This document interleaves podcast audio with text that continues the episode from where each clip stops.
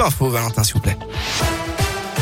Eh bien, c'est parti pour les vacances de la Toussaint. Bonne nouvelle sur les routes Bison futé voie vert dans les deux sens aujourd'hui et demain. En revanche, attention, si vous prenez le train, des travaux sont prévus ce week-end en gare de Tarare. Conséquence sur l'axe Lyon-Roanne, des cars de substitution seront mis en place et sur l'axe Clermont-Lyon, les trains assureront seulement la liaison Clermont-Roanne. Ensuite, les cars prendront le relais. À la une, nouveau drame cette nuit près de Lyon. Vers 2 heures du matin, un accident est survenu à Caluire-et-Cuire au niveau du quai Clémenceau. Une moto et une voiture se sont percutées. Malheureusement, dans l'accident, le conducteur du deux roues, un homme de 35 ans, est décédé. On ignore encore les circonstances exactes de l'accident. Manif de grande ampleur à Lyon aujourd'hui, organisation syndicale, parti politique ou encore euh, groupe antifasciste appelle à se mobiliser à 14h30 place Bellecour. Il demande entre autres la fermeture des locaux de la mouvance d'ultra-droite. L'hypercentre a été interdit à la manif par la préfecture. L'appel aux urnes à Givor puisque les élections euh, les, élections municipales pardon ont été annulées par le Conseil d'État. Un nouveau scrutin est organisé le 5 décembre prochain.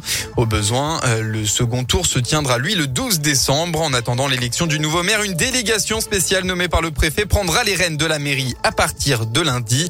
Ses membres éliront un président et un vice-président.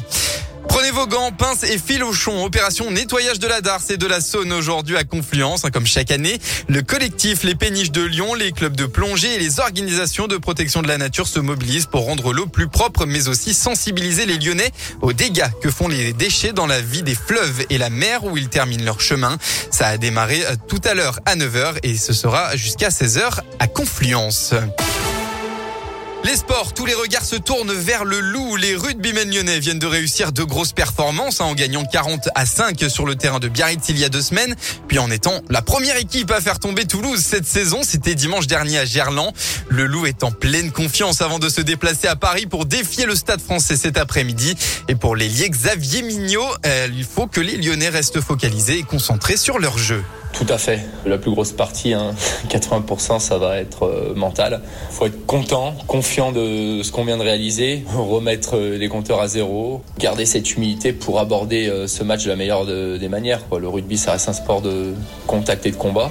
Si on n'est pas humble, je pense que voilà, on peut prendre une grosse grosse déconvenue, c'est pas l'objectif. Et je pense que voilà, c'est un bon test pour nous de montrer voilà que l'équipe a grandi, qu'on est mature. Voilà, ça va être un bon test ce week-end. Il va falloir le prouver donc sur le terrain. Stade français contre le Loup. Euh, coup d'envoi à 15h. Et puis enfin un petit mot de football. L'équipe de France féminine en roue libre en marge des qualifs pour la Coupe du Monde 2023. Les Bleus ont écrasé l'Estonie 11 à 0. Ah La lyonnaise Delphine Cascarino fait partie des buteuses.